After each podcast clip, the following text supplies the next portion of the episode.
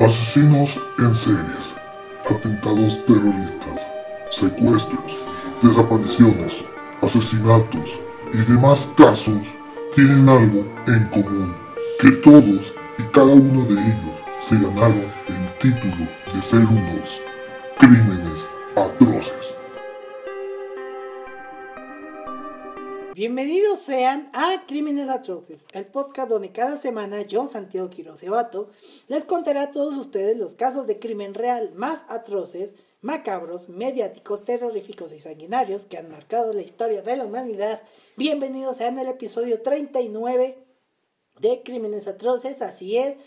Ya lo notaron, sí, pues me afeité y pues si dan, los que, para los que están viendo en YouTube estoy utilizando guantes de momento porque ya entramos en frío aquí en, en Querétaro y en todo México en general.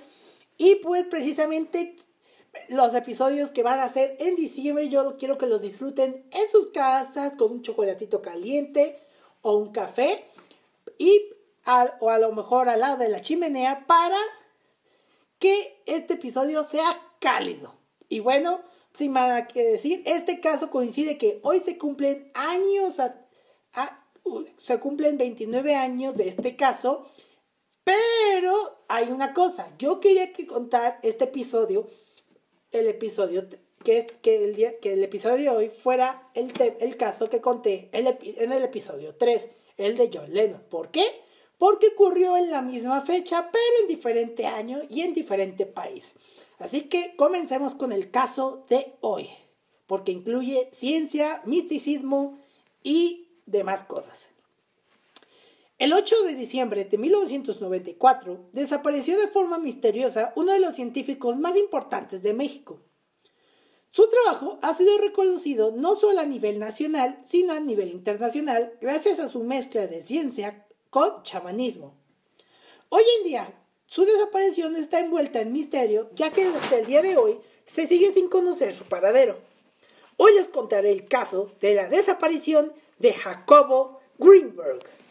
Que si han escuchado ese nombre últimamente, es que ha vuelto a ser tendencia en TikTok por algo que les contaré más adelante. Pero antes de hablar de la desaparición, vayamos por el principio. Jacobo Greenberg Pacheco Silver, Silverbaum, o citado en publicaciones internacionales como Greenberg Silverbaum, Nació el 12 de diciembre de 1946 en la Ciudad de México en el seno de una familia de ascendencia judía. Desde muy desde tiempo decidió estudiar desde los 12 años decidió estudiar la mente humana, después de que su madre tristemente muriera de un accidente cerebrovascular. Él estudió psicología en la prestigiosa y nada revoltosa Universidad Nacional Autónoma de México o la UNAM en la Facultad de Psicología. En 1970 viajó a Nueva York a estudiar psicofisiología, qué complicado nombre, lo voy a volver a repetir, psicofisiología en el Brain Research Institute, hoy traducido al español como Instituto de Investigación Cerebral Obtuvo un doctorado con una investigación de los estímulos geométricos en el cerebro humano y a su regreso a México fundó un laboratorio de psicofisiología en la Universidad de Anáhuac. Posteriormente, a finales de la década de los, de los 70, instaló otro laboratorio similar en la UNAM en 1987 fundó el Instituto Nacional para el Estudio de la Conciencia, o el INEPEC, por, sus siglas, que era financiado por la UNAM y por el Consejo Nacional de Ciencia y Tecnología, o conocido como la CONACIT, algo que ya la CONACIT no está haciendo desde hace tiempo, o sea, no está dando dinero, o sí está dando dinero, pero no como debía. Además de que publicó varios libros a través de la INEPEC, también escribió más de 50, más de 50 libros acerca de la actividad cerebral, la brujería, el chamanismo, la telepatía y la investigación. Ya que Greenberg eh, creía que el chamanismo tenía bases científicas. Por, eso es que fue tan importante él en su momento. Lo que diferenciaba a Greenberg de otros científicos es que utilizó el método científico en estudios sobre el chamanismo, al intentar combinar ambos en su trabajo profesional como el objetivo de entender el mundo mágico, mágico. Intentó realizar un cambio en la, manera en que se entiende la relación entre la ciencia y la conciencia. Esto repercutió en el mundo científico y llegó a ser criticado por el sector conservador, sector conservador de la comunidad científica. O sea, lo tachaban de loco, o sea, y le decían, no, es que eso es horrible, no se puede combinar esto, no se puede combinar gimnasia con la magnesia. Pero Greenberg hizo lo que quiso, por eso era un científico importante. Su trabajo pretendía exhibir las bases científicas de la telepatía y otras disciplinas esotéricas. Uno de los estudios que mayor impacto tuvo en la carrera de Greenberg fue la llamada teoría sintérgica, que, sostenía que la realidad que todos conocemos es un holograma, algo que él denominaba como la, la Matrix, la Matrix, y que es algo que construimos en colectivo. En dicha realidad, aunque se asuma que el humano sea un simple espectador, Grimmer promueve la idea de que puede llegar a ser un, participante activo capaz de realizar modificaciones en el espacio y tiempo. O sea, todos vivimos en una en, la, Matrix, en, la Matrix, o sea, algo así como lo que explican en la película The Matrix, o sea, prácticamente creo que esa película está basada en todo este trabajo de Greenberg. Esta teoría intenta responder a la pregunta de la creación de la experiencia. Además de que su libro, El cerebro consciente, se tradujo a siete idiomas. Así se daría explicación a un sinfín de fenómenos que no podían ser aclarados por las leyes de la conocidas hasta el momento. La postulación fundamental de esta teoría, o sea, la teoría sintérgica, es que la experiencia surge como resultado de tres procesos de interacción. Primero de ellos es una interacción entre los elementos neuronales capaz de crear un campo energético complejo denominado campo neuronal. La segunda interacción ocurre cuando el campo neuronal, neuronal se pone en contacto con la estructura energética en el espacio. La interacción entre el campo neuronal y el espacio crea un patrón de interferencia que, que se denomina estructura energética de experiencia. Y el tercer proceso de interacción ocurre entre la estructura energética de la experiencia y un procesador central. Esta interacción es la más misteriosa de todas e implica la existencia de una focalización energética realizada a través de un, de un hipotético factor de direccionalidad.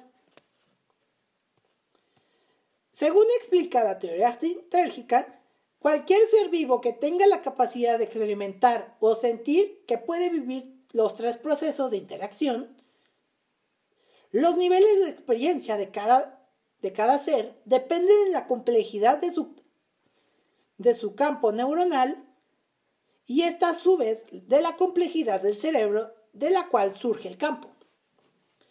Su necesidad Y se preguntan, ¿de dónde nació esta teoría sintérgica? Pero bueno, su, necesidad de descifrar los misterios de la mente y su, injerencia en la realidad desde una perspectiva científica lo llevarían a realizar diversos viajes en los que se involucraría con chamanes. En esos viajes coincidió con Bárbara Guerrero, mejor conocida como Pachita, una la curandera más reconocida de México. Se presume que Pachita era capaz de entrar en trance y llevar a cabo cirugías sin anestesia, regenerando órganos con tan solo observar a otro ser totalmente sano. O sea, era de estos que te que sin bisturí ni nada te hacen como que te meten la mano hacia el estómago y te sacan un órgano y ahí lo curan, lo limpian y te lo vuelven a meter. Ese es el tipo de cosas que algunos llaman como charlatanerías. No digo que sean charlatanerías, yo no, yo no he visto nada de eso, pero son cosas que he estado escuchando. Greenberg escribió un libro titulado Pachita, donde analiza las bases científicas de sus experiencias con ella. También la incluye en su libro Chamanes de México. Y Greenberg estaba intrigado por la reputación de Pachita para sanar, para sanar que era el resultado de dos diferentes realidades. Por un lado, la presencia de un campo neuronal que rodea nuestros cerebros, como por el otro, la presencia de una red espaciotemporal. Pero, a pesar de que la gran mayoría de los científicos consideran que la habilidad de Pachita para sanar es un fraude, una investigación de Greenberg acerca de la transferencia potencial en el cerebro se publicó en Physics Essay, una revista científica arbitrada. Además de la teoría sintérgica, el científico mexicano estaba interesado en el estudio de la telepatía, que defiende la posibilidad de transmitir información de una persona a otra sin usar ningún canal sensorial o interacción física. Y la telequinesis, capacidad psíquica que permite que un individuo influya en un, en un sistema sin una interacción física, llamado, llamando a dicha capacidad, como cito, potencial transferido. O sea, él quería revolucionar la ciencia a pesar de que algunos decían loco. Voy, a dejar en, tan siquiera en, en, Twitter y en, y en tweets de, la, de la página oficial de Crímenes Atroces para que ustedes vean las múltiples entrevistas que, y explicaciones que daba Jacobo Greenberg. Porque él era un genio total.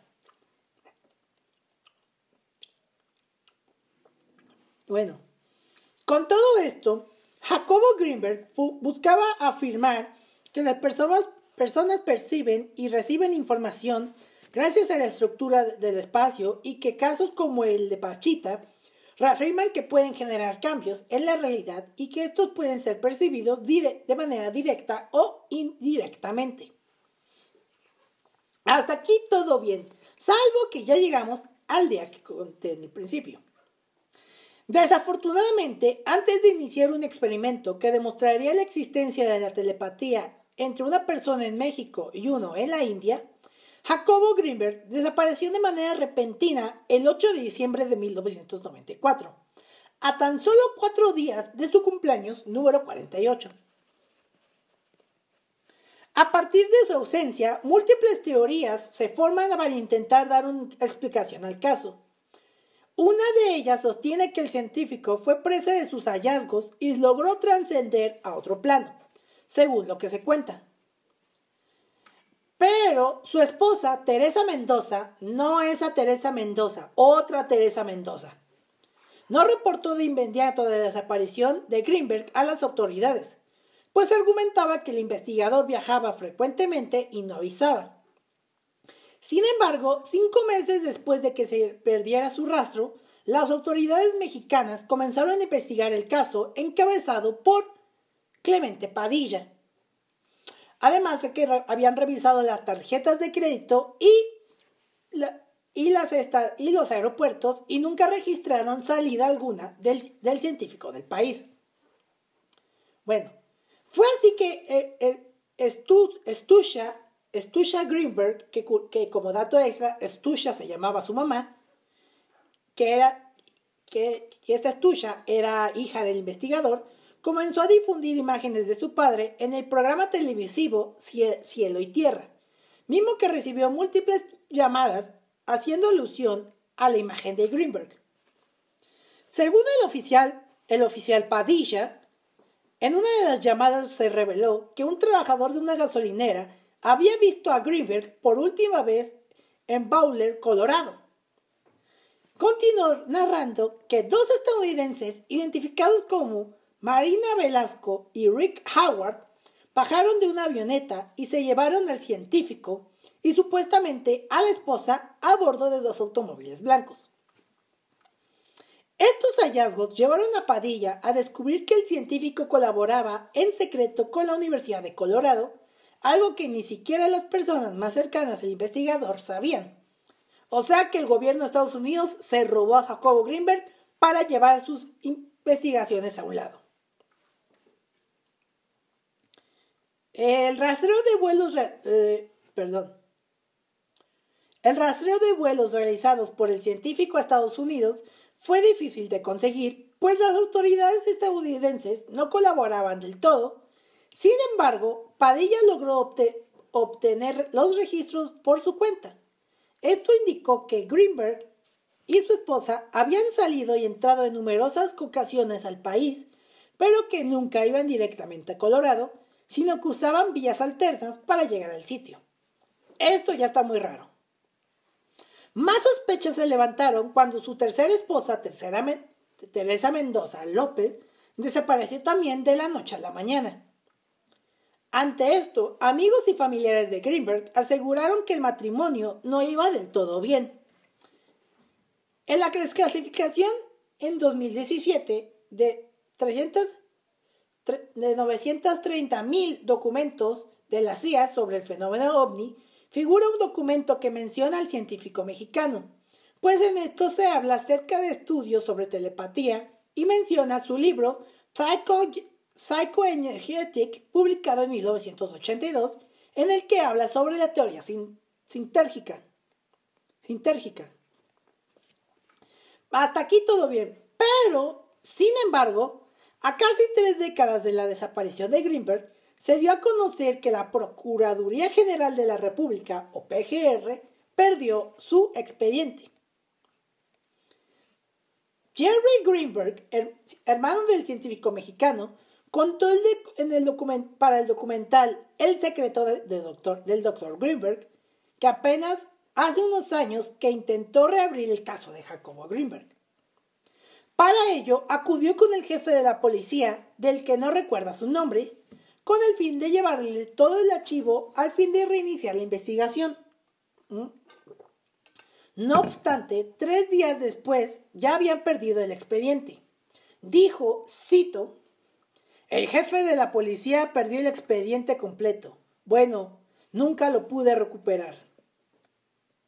Al respecto, el periodista Sam Quiñones opina que, que esta omisión es parte del misterio del caso de del caso Jacobo Greenberg, en donde, donde existió mucha negligencia. Muy raro que pase eso en México. En tanto, SDP, e, SDP Noticias intentó solicitar el archivo de la investigación a la Fiscalía General de la República de México. Sin embargo, esta pide el número de expediente que al no ser devuelto a la familia no aparece. La carpeta de investigación de Jacobo Greenberg fue abierta en mayo del de 1995, cuatro meses después de su desaparición, y cerrada debido a manipulaciones de la policía, según lo que denunció el agente Clemente Padilla. De hecho, Padilla dijo haber sido amenazado por la mismísima PGR para que abandonara el caso. A través del mismo documental, él cuenta que primero hubo una serie de manipulaciones dentro de la policía para sacarlo del caso y enviar a un nuevo agente al último lugar donde presuntamente estuvo Greenberg. Este segundo investigador desmintió los avances de Padilla y posteriormente el mismo Ernesto Cedillo le solicitó información sobre el expediente de Jacobo Greenberg. A esto siguió una persecución de parte de la PGR que acusaba a Padilla de robo de autos, a lo que éste se vio forzado a renunciar y desaparecer hasta que hace un tiempo decidió participar en el, documento, en el documental El secreto del Dr. Greenberg. De hecho, antes de renunciar al caso, dejó una nota en su escritorio que es casi como un tipo de pista que daba con el paradero de Greenberg. Y en la nota decía, cito, el doctor Greenberg está en un manicomio en, Los Ángeles. O algo así decía el papel, ya no recuerdo. En el año 2023, o sea, en este año, el nombre de Jacobo Greenberg volvió a hacerse viral ya que surgió la teoría de que sigue vivo bajo el nombre de Shiva Sham, Sham, Shambo. de Shiva Shambo. Shiva Shambo, también conocido como José Antonio Romero, es un místico que desde 1990 escribió sobre tradiciones místicas que resumió en la místico, místico-sofía. Además que en 2014 fundó el Ashram, Casa de los Cuatro Rumbos, en el municipio de Huaquechula, Puebla. Un usuario de TikTok llamado Enrique Alanis asegura que hay algunos indicios de, que, de los que Greenberg tendría otra identidad y sería Shambhu. Shamho. Shamho. Shamho. Es el nombre más complicado, perdonen. Las razones que expone este usuario son que tienen el mismo discurso, la voz muy parecida y tienen las mismas gesticulaciones. O sea que hacen los mismos movimientos de así. Eh, aunque sí hay muchos puntos de encuentro sobre las gesticulaciones y tono de voz de Jacobo Greenberg y Shiva Shamho, es muy complicado aseverar que sean la misma persona. Hablando de su discurso, tanto Jacobo Greenberg como Shiva Shamho hablan de, temas místicos. Primero con la teoría sintérgica, donde se observa que el cerebro interactúa en los campos cuánticos, y el segundo habla del despertar espiritual. Para sustentar su teoría, el usuario Enrique Alanis, o conocido como arroba Kikis Kikis Alanis, también hizo una comparativa entre Jacobo Greenberg y Shiva Shampoo de 66 años de edad, mostrando cómo luciría el neurocientífico sin cabello. Pero ha mostrado, mostrado que, que esta teoría puede ser descartada, ya que en un video de la grafóloga mexicana Marifer Centeno, que la recomiendo muchísimo porque es muy interesante, quien se dio se dio a la tarea de analizar las comparativas entre estos dos personajes, aunque argumentó que no las personalidades en cuestión no son la misma persona. O sea, tienen los mismos rasgos, pero no la personalidad, ya que Jacobo Greenberg era de esta personalidad y este Shiva tiene otra personalidad. Pero eso no fue todo. También recurrió a un experto en inteligencia artificial llamado Alejandro More, Moreleón para realizar una prueba biométrica. El especialista comenzó a comparar a los involucrados y el resultado biométrico dio 30.001%. Al comparar otras fotos, el número cambió a dos puntos más alto. Por lo tanto, la prueba determina que no son la misma persona. Y es que se necesita el 97.5% de asertividad en la comparación para garantizar lo contrario. O sea que Jacobo Greenberg no sigue vivo. No sabemos dónde está. Ahí ya sabrán ustedes. O seguramente está bien, está escuchando este episodio. Y si dice así, por favor ya parece que tu familia te extraña. O sea, ya. Pero bueno. Pero sea como sea, ya casi han pasado 30 años y hasta la fecha no sabemos el paradero actual de este científico que cambió para siempre la forma en la que nosotros entendemos la mente humana. Y bueno, este fue el caso de la desaparición de Jacobo Greenberg. Ya sé que fue un episodio muy, muy, muy pequeño, pero es que no existe mucha información de este caso porque como conté en el episodio, la misma PGR perdió el documento sobre el caso de Jacobo Greenberg, por lo cual no, no tuve mucha información.